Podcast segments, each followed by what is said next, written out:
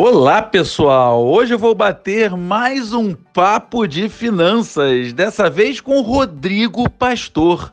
Ele é CFO do Grupo Mantiqueira e vai dividir conosco um pouquinho do seu conhecimento. Esse é mais um podcast com o professor Carlos Heitor Campani. Venha comigo!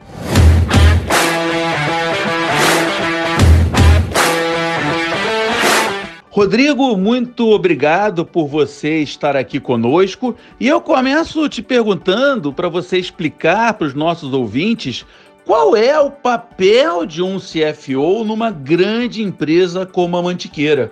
Detalhe um pouco dos seus desafios no dia a dia da sua função. Para responder essa questão dos desafios de CFO, acho que seria interessante talvez a gente pensar no que compõe a diretoria financeira de uma companhia. Usualmente, a diretoria financeira de companhia poderíamos dividir ela em três áreas básicas: um, a controladoria, dois, a tesouraria e três, as finanças corporativas. Elas podem, às vezes, ser é, complementares, às vezes podem estar dentro de uma, uma dessas, das outras áreas, mas enfim, uh, eu divido em três, em três áreas: controladoria, tesouraria e finanças corporativas.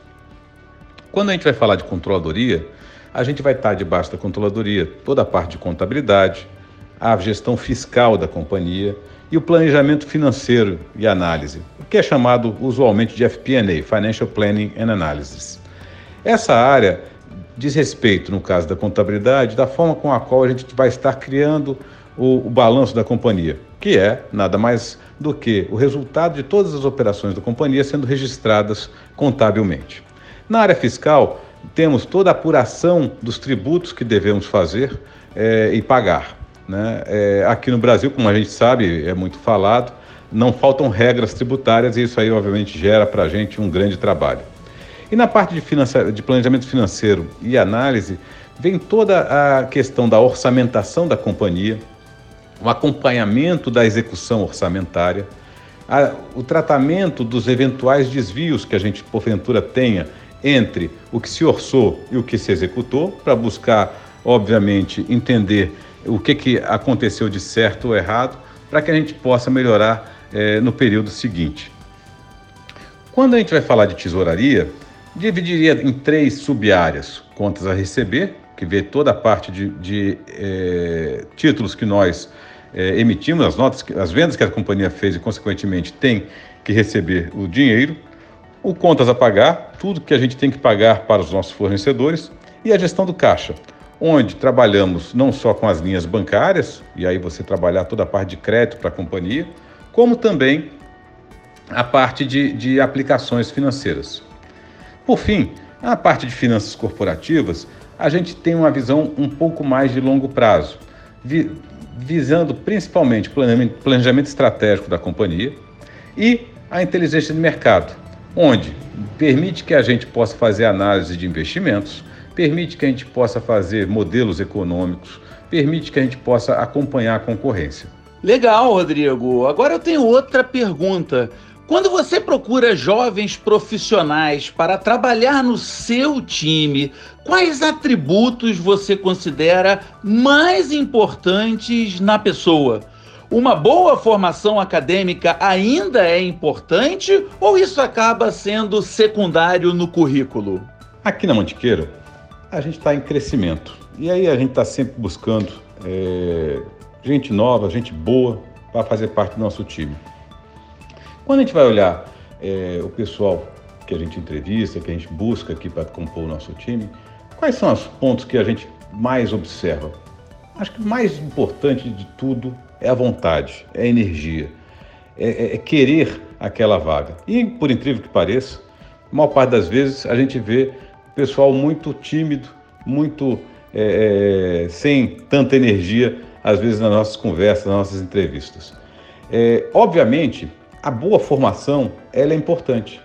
E formação, quando a gente fala, não é só a formação ah, de grandes escolas ou, ou, ou mesmo é, de, de cursos é, renomados, principalmente a formação básica. Né? Ter uma bom, um bom conceito de matemática financeira, uma boa capacidade de análise, porque é isso que vai ser utilizado no dia a dia.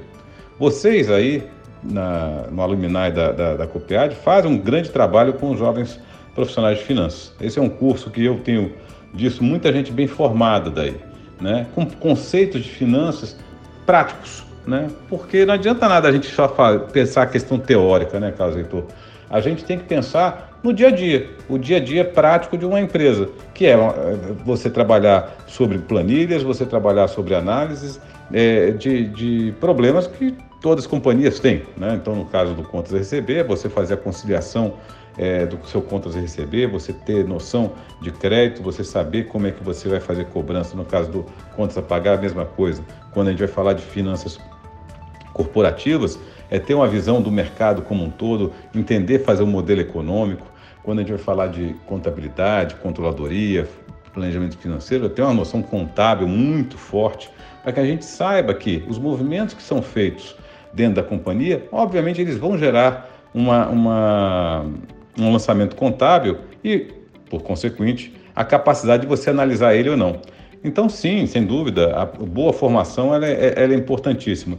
É, mas contabilidade, matemática, finanças corporativas, para nós, eu entendo que são os principais atributos. Rodrigo, agora eu queria te pedir para contar um pouco da sua carreira e como você chegou a CFO. Quais os acertos que você se orgulha e quais foram os erros que você cometeu em sua carreira que o fizeram aprender e amadurecer mais? Pergunta boa. Mas antes de falar sobre minha carreira, acho que seria interessante passar a minha visão de como um profissional pode chegar na posição de CFO. Vejo no mercado dois caminhos distintos para chegar a essa posição. Ou a pessoa vem da parte de controladoria e planejamento financeiro, ou a pessoa vem da parte de tesouraria e finanças corporativas. Quem vem da parte de controladoria e planejamento financeiro normalmente acaba ascendendo para a posição de controller e de controller chega à posição de, de, de CFO. E no caso da tesouraria ou de finanças corporativas, a pessoa vai ascender para gerente de tesouraria ou gerente financeiro ou gerente de finanças corporativas e posteriormente ascende para a posição de, de diretor financeiro.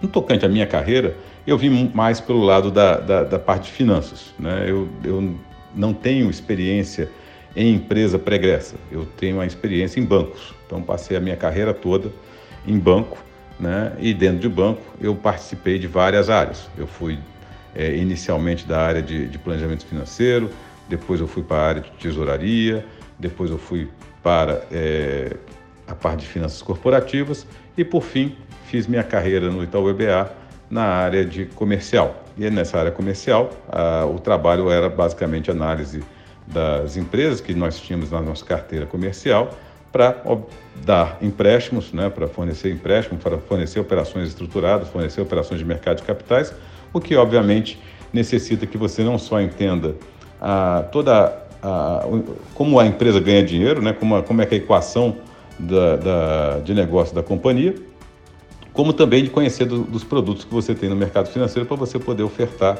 e poder oferecer para a empresa os produtos que o banco, no caso, é, disponibiliza. Posteriormente, então, eu, eu passei para o outro lado da mesa e passei, então, na posição de diretor financeiro é, aqui na companhia. Que legal, Rodrigo. Queria te agradecer sinceramente pelo teu tempo e por você ter dividido conosco o seu conhecimento e sua experiência até chegar ao cargo de CFO, que muitos dos meninos que hoje estão começando a, a estudar, a, a trabalhar, sonham um dia alcançar. Muito obrigado mesmo, Rodrigo. Oi, Carlos Arthur. Foi um prazer bater esse papo. É sempre bom a gente conversar e, e falar um pouco é, do mercado, de como as empresas é, operam e como é que a gente pode também ajudar é, o pessoal nas, nas suas profissões. Estou aqui à disposição sempre. Um grande abraço. Tudo de bom. Pessoal, espero que vocês tenham gostado de mais um Papo de Finanças, onde eu trago convidados para dividirem suas experiências e os seus conhecimentos com vocês. Esse foi mais um podcast com o professor Carlos Heitor Campani. Te espero no próximo!